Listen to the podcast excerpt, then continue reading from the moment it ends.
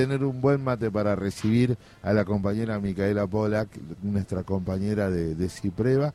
Eh, buen día, Micaela, antes, antes que nada. Buen día y buen mate, parece, no seamos Usted mal. acaba de Probable llegar. me decís. Sí. Usted acaba de llegar a una, un combo de la radio central, Sí, de la central de los trabajadores Ujú. argentinos, y a la radio Germana Audala de Ate Capital, en este programa que se llama La Agujera del Mate, que conduce la compañera Lucrecia, y quien le habla, Walter Witt. un orgullo. Eh, la idea es eh, charlar un poco de la temática que eh, compete, pero también a partir de ahora empezar a hacer estos puentes de te cuento, me contás y te difundo, me difundís. ¿Te parece?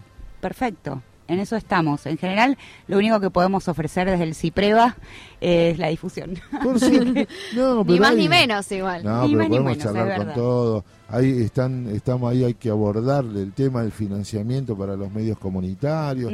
Hay que abordar el tema de los FOMEC, hay que abordar este, lo que ayer se estaban movilizando las compañeras por el tema del financiamiento a, la- a la cuestión cultural desde, desde Cultura de Nación.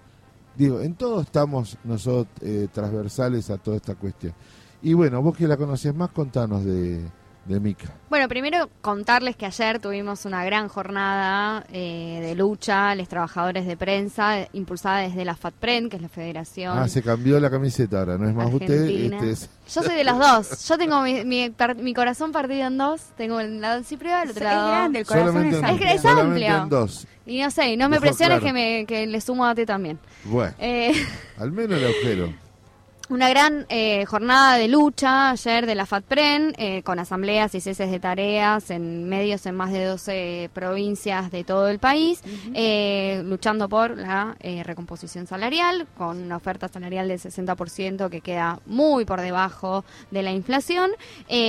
También en defensa de los medios públicos, ¿no? porque la defensa de los medios públicos es la defensa de la soberanía comunicacional.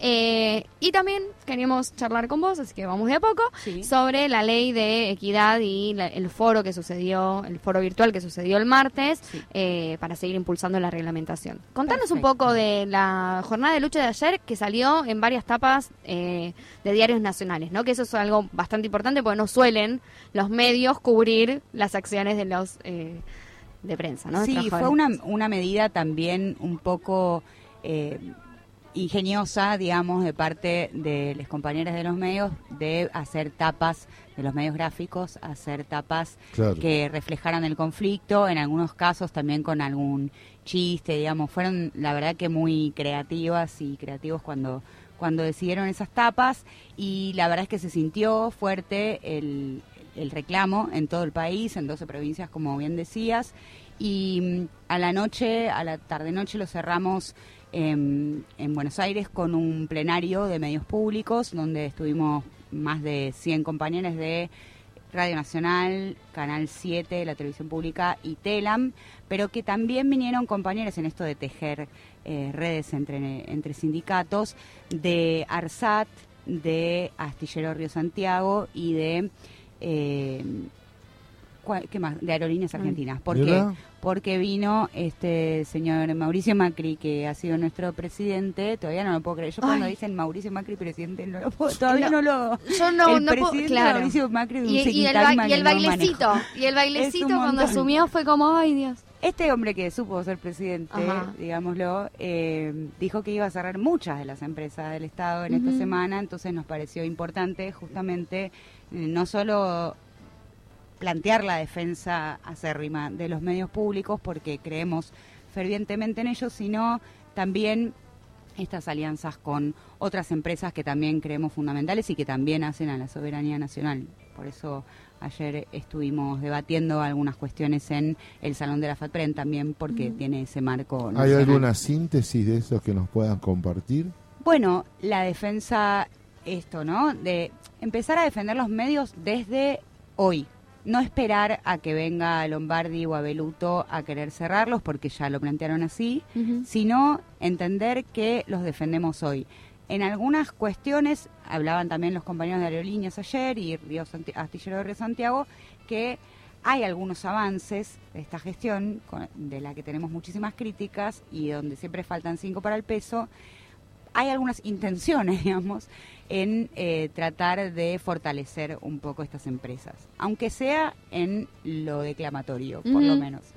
En Radio Nacional pasa otra situación y ayer por una de las conclusiones de este plenario de que, que planteó mantener la unidad de los trabajadores obviamente y seguir defendiendo las empresas nacionales en particular con Radio Nacional hubo una gran solidaridad porque estamos en una situación de salarios básicos muy por debajo de la canasta familiar, por debajo de la línea de la pobreza y entonces eh, ayer tuvimos justamente una, pari- eh, audiencia paritaria donde la oferta fue también ah, insuficiente y en un punto eh, no entendiendo lo que es Radio Nacional y para Claro. qué sirve, ¿no? Eso es lo que nos está pareciendo. eh, como que no hay un entendimiento de parte de esta gestión, ni siquiera queremos saber qué piensa Lombardi, o tal vez Lombardi sí lo entienda, eh, de, de para qué está un medio público y sobre todo este medio público que está donde no hay otra cosa. Eso, Mica, contanos un poco cómo, cómo es Radio Nacional y, y la importancia de Radio Nacional en cada pueblo del recóndito del país. Eh, Hay una Radio Nacional. Sí, la verdad es que sí, y en muchos de los lugares, eh, primero que Radio Nacional está planteada si una mira el mapa de las emisoras, son 49 emisoras en todo el país, la- eh, nos vamos guiando por el número de emisora, por, a- así vemos la antigüedad, y lo que vemos es que las primeras están en la frontera, Claro. porque Claro. evidentemente Yo que estoy cerca que de Paso de los Libres, este, me acuerdo de Exacto. General Madariaga, claro. Exactamente, y tienen los primeros números de, de esos 49, porque fueron las primeras que se fundaron porque se entendió desde el comienzo que era parte de la soberanía informativa y de la soberanía nacional, Claro. porque también lo vimos muy bien en la guerra de Malvinas, eh, todas las interferencias radiales que hubo y espionajes de un lado y del otro, para porque desde ahí se una, una conoce y sabe cómo actuar a partir de la información que tenga. Y hay muchos lugares de la Argentina donde no se escucha otra cosa, pero porque no se escucha otra cosa, no hay señal. En esto de eh, la conectividad de la que vivimos hablando y que tratamos de plantear como un servicio público el Internet y demás, donde no llega ni eso, está la radio y está Radio Nacional. Y entonces nos parece importantísimo defenderlo, no desde un lugar nostálgico, como lo plantea un poco esta gestión, como, ay, qué lindo, los mensajes al poblador. No, No. es ni lindo ni pintoresco. Es un desastre que tenga que haber mensajes al poblador en el año 2022, pero lo sigue habiendo y Claro. hay que defender ese canal. Además sí, de sí. incorporar las nuevas tecnologías, porque Sí, sí. estamos absolutamente de acuerdo y ávidos de nuevas tecnologías. Sí, como son un frente del- a donde llega la información que de otra manera no llegaría, ¿no? El Porque si no te, es que- si estás, por ejemplo, pienso en Bolsón, ¿no? Que tengo una amiga que está viviendo allá y que está, hay una radio nacional. Eh, si se corta internet o se corta la luz, la, la única forma que tenés de informarte de qué pasa es con Radio Nacional. Totalmente. Que- perdón, quiero decirte aporte. Lo más grave fue que durante el macrismo, y no lo podemos eh, terminar de entender y de nosotros consolidar una respuesta, se eliminaron las producciones locales y la única que emitía era Radio Nacional Central. Claro. Ese es el de punto, Buenos Aires, sí. el punto de partida de la hegemonización, ¿no? Que, mira, durante el macrismo nos la pasábamos diciendo qué le importa a alguien que vive en el Bolsón, por ejemplo, como decía Lucre, o, o en la quebrada Humahuaca, qué nos importa el corte en Corrientes y Callao en el Ministerio de Trabajo. A ver, no es eso solo. No. No. es,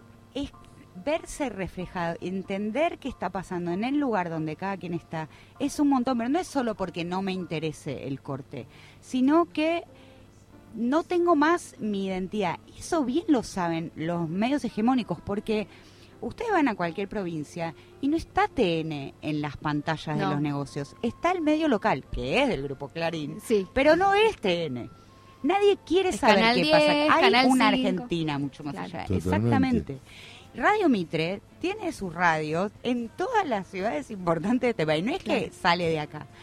Y a la vez, otra falacia que hay es que, que es lo que vive diciendo Lombardi, por ejemplo, Radio Nacional no genera ganancias, una pérdida de dinero. Todas las radios son una pérdida de dinero. Todas las radios, las Obvio. principales radios. A, a Mitre le sale carísimo tener a la nata al mediodía, pero lo hace porque ahí es donde marca agenda, Obvio. genera sentido, un discurso y una realidad finalmente. Entonces, eso es lo que no se termina de ver en esta gestión, eso es lo que nos preocupa. Claro, claro, totalmente. Cuando te decía que la, de la síntesis, y si usted hace un documento o algo, Sí. eh, para que nosotros empecemos también a, a compartir y que también, si les parece, no somos un, un medio comercial, somos un medio sindical, Sí. eh, que nos inviten, porque queremos saber por dónde está debatiendo. Seguro. Ayer Porque el problema es que ellos, ellos eh, tienen muy claro cuando hacen eh, eh, la construcción y cómo nos construyen.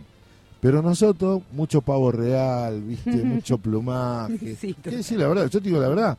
Hemos ofrecido hasta el cansancio unirnos y no importa quién, pero que unirnos. Porque Sí. esa es la forma de incidir. Totalmente. Y ¿Cómo? no, y no hay una definición con eso. Y en eso tenemos que arrancar primero por esa autocrítica. Es más fácil armar la red. Porque si con este contexto, yo me imagino, San Martín, este, para cruzar los Andes, hoy no lo hubiese podido hacer. Totalmente.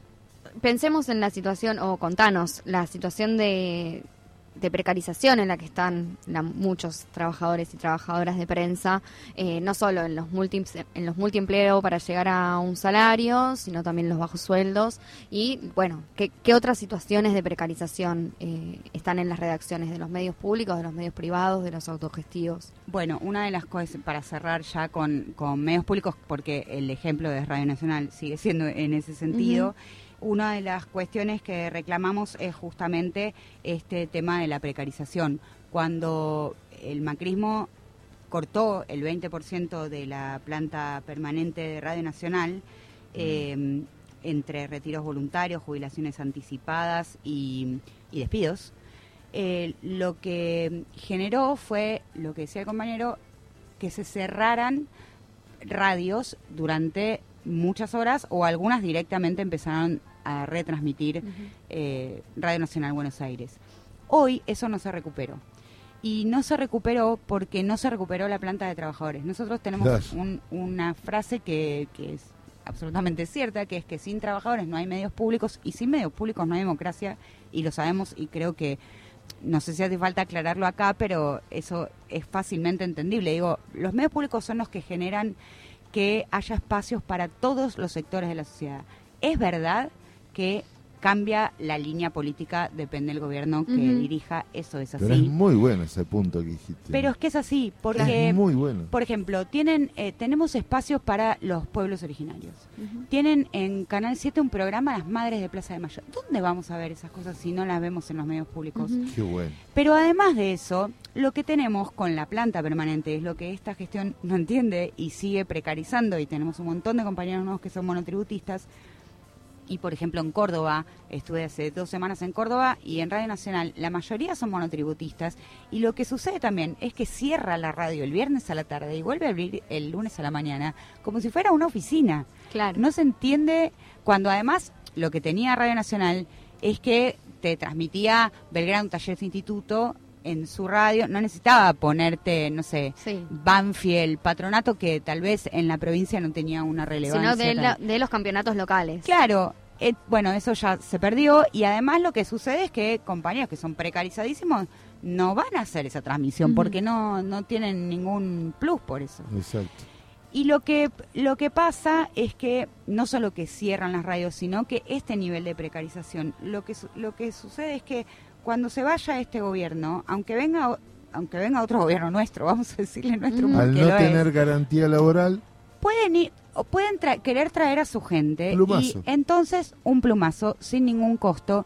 Y lo que sucede también es que no garantizás de verdad la pluralidad de voces, porque lo que pasa en Radio Nacional, yo tengo un montón de compañeros de planta, del CIPREVA incluso, que no piensan como yo, Claro. en muchas cosas, totalmente. que ni siquiera votaron este gobierno. Entonces, tenemos... agradezco. Y, pero es que Te, eso sí. te agradezco, te Sí. agradezco. Porque yo quiero decir, si fuimos capaces de ir a ser solidarios con Telam, Ujú. si dormimos y comimos con los compañeros en, con Telam, ahora que teníamos para toda la oportunidad, para a partir de ahora, che, agrandemos, porque en la resistencia estuvimos juntos, no nos volvimos a juntar nunca más. Y si No, sí. cotos, cotos individuales. Y esto que decís vos, te lo cuento, no lo voy a decir por vos, para que no te traiga problema en tu laburo. Lo digo por nosotros. El 50% de nuestros compañeros votaron a Macri en agricultura. ¿eh? Así de clarito. Y después se ponían a llorar en la puerta y decían, yo lo voté, ¿por qué me van a hacer esto? Ahí está en la... Tuvimos eso, claro, esos esa situación. En televisión, claro, y sí. ¿Entendés? Entonces nosotros pegarnos un tiro en el pie no cada cuatro años no es bueno. Nosotros queremos profundizar. Yo lo único que te digo, me encantó, el punto me diste tres títulos. Eh, la cuestión, te, llevan siempre permanentemente a la cuestión sindical y no podemos avanzar con la cuestión de la política pública. porque ustedes son los verdaderos dueños de la radio. Funcionarios van y vienen. Los que siempre defienden están, este, son los trabajadores de, del organismo. Y a mí me parece fundamental dar ese paso cuantitativo organizándonos y si nos necesitan, compañeros de la radio, compañeros, vengan, ayúdennos. Y me parece que vamos a agrandar la, la red. Sí, es eso, es eso y, y amamos la radio, eso no quiere decir que no reclamemos salario, al contrario, pero lamentablemente hay un poco de eso en esta gestión que fue, bueno, aman la radio, hagamos la radio de los trabajadores, no se tradujo después en la programación tampoco y además no se tradujo en los salarios. O sea, eh, Fundamentalmente. Nos hacen, y ahora sí amplío un poco, nos hacen tomar otros laburos. Eh, nos hacen no poder dedicarnos. La precarización laboral va en contra del derecho a la información, directamente. A ver. Esa es una clave, ¿eh? Porque alguien que tiene que atender tres, cuatro laburos, porque tiene una columna en esta radio, otra en otra. Hoy yo vine corriendo de Radio Nacional esta para una nota, pero si hubiera tenido que venir a laburar, hubiera perdido un montón de tiempo, caminé corriendo para venir acá. Después tenés que ir a tu casa y cerrar una nota para gráfica que andás a ver cuándo te la pagan y si cuando te acordaste un monto, cuando te la paguen dentro de tres meses no te va a servir para nada. Y después tenés que salir en otro medio por teléfono. Es un nivel de de producción en tu cabeza que no hay manera de, llevarlo adelante y que sea de calidad. Y lo mismo pasa también con estos grandes medios que tienen 600 eh, pequeños medios en todo el país, que van refritando, refritando la nota, y al final ya queda, tu nota salió seis, en seis medios distintos, completamente bastardeada, si un día te agarran la firma, eh, filmaste algo que era horrible, no era lo que vos querías escribir. Digo, va en contra absolutamente la precarización, porque nos obligan a tomar un montón de, de tareas para intentar conformar un salario digno que, al que nunca llegamos y que la verdad va en contra de, de lo que podamos producir. Imagínate si tuvieras que hacer periodismo de investigación para un medio, imagínate si lo tienes que hacer para cuatro. Si te están escuchando los chicos de la CICOP, ya están tomando los CICOP. Ayer estuvo en el acto de la presentación de CTA. Sí. Es el espacio de los trabajadores de la salud de la provincia de Buenos Aires. Y el médico le ocurre lo mismo. No puede dedicarse al hospital público. ¿Por qué? Porque tiene que atender en el sanatorio privado, en el sanatorio propio, en la salita y en el hospital. Claro, ¿en qué momento va a dedicarse a estudiar e investigar? ¿no? Mica, vamos con la última. Eh, contanos los puntos más importantes del foro que sucedió el martes por la reglamentación de la ley de equidad en medios. Tenemos una ley de equidad en los medios de comunicación desde julio de 2021, pero no se reglamentó. Tenía 90 días para ser reglamentada y desde entonces se está discutiendo cuál es la autoridad de aplicación. Pero la ley eh, trata lo siguiente. Es un reclamo histórico que venimos teniendo desde muchos sectores. Hay eh, organizaciones de profesionales, hay muchos sindicatos de todo el país, eh, de radio, de televisión, de gráfica y hay también universidades a través de sus carreras de comunicación y de periodismo, que estamos interesados en que esto salga. Lo que busca la ley es un régimen de equidad, y no decimos igualdad, sino equidad, digamos, para ver la película completa y no solamente la foto de cuántas mujeres, cuántos varones, bueno, cómo hicimos para que esas mujeres llegaran esas mujeres y disidencias llegaran a niveles de conducción, por ejemplo. Eh, porque también nos puede pasar que hay medios absolutamente feminizados, pero el jefe siempre es varón. Claro. O hay programas enteros donde hay un montón de mujeres, pero el, el conductor siempre es varón. Entonces, eh, tratar de ver cómo generamos las condiciones de posibilidad para que las compañeras puedan presentarse a cargos de conducción y demás. Eh, esta ley lo que fue muy combatida, de nuevo, por los medios hegemónicos porque decían que íbamos a obligar a usar el lenguaje inclusivo, que iban a echar un montón de varones para que pudieran entrar eh, compañeras mujeres y diversidades y que iban a eso, que nos iban a, sacar de lugares a quienes ya estábamos laburando en medios de comunicación. La verdad es que está muy lejos de todo eso. Esto obviamente tiene prevista una, una progresividad y es absolutamente obligatoria para los medios públicos y para los medios privados, ese era otro de los reclamos, nos van a sacar la pauta. No, se supone que hay un incentivo para los medios que cumplan con esos eh, lineamientos de la ley, tengan una mejor distribución de la pauta, lo cual no sucede con los medios autogestivos, que sí tienen eh, equidad, paridad o mucho más, incluso muchas más compañeras que, que compañeros, y no sin embargo no, no reciben la pauta que deberían. Así que bueno, en el fondo el problema es la pauta. Digamos, a los medios grandes no les interesa eh, la intervención estatal hasta que les da la pauta. ¿Y quién, dónde se está disputando la reglamentación? ¿Quién sería el ente a cargo? Bueno, esa es la discusión. La Secretaría de Medios Públicos está impulsando la reglamentación, entendemos, y está muy en concordancia con la red federal de, por la equidad en los medios que conformamos con todas estas organizaciones que hicimos el foro el martes para empezar a instalar el debate y que se vea una vez más que lo que producimos va en favor de las audiencias y que entonces espacios libres de violencia y libres de machismo en nuestros lugares de trabajo seguramente van a repercutir en los contenidos y entonces debe ser un reclamo que vaya mucho más allá de quienes trabajamos en medios. Claro.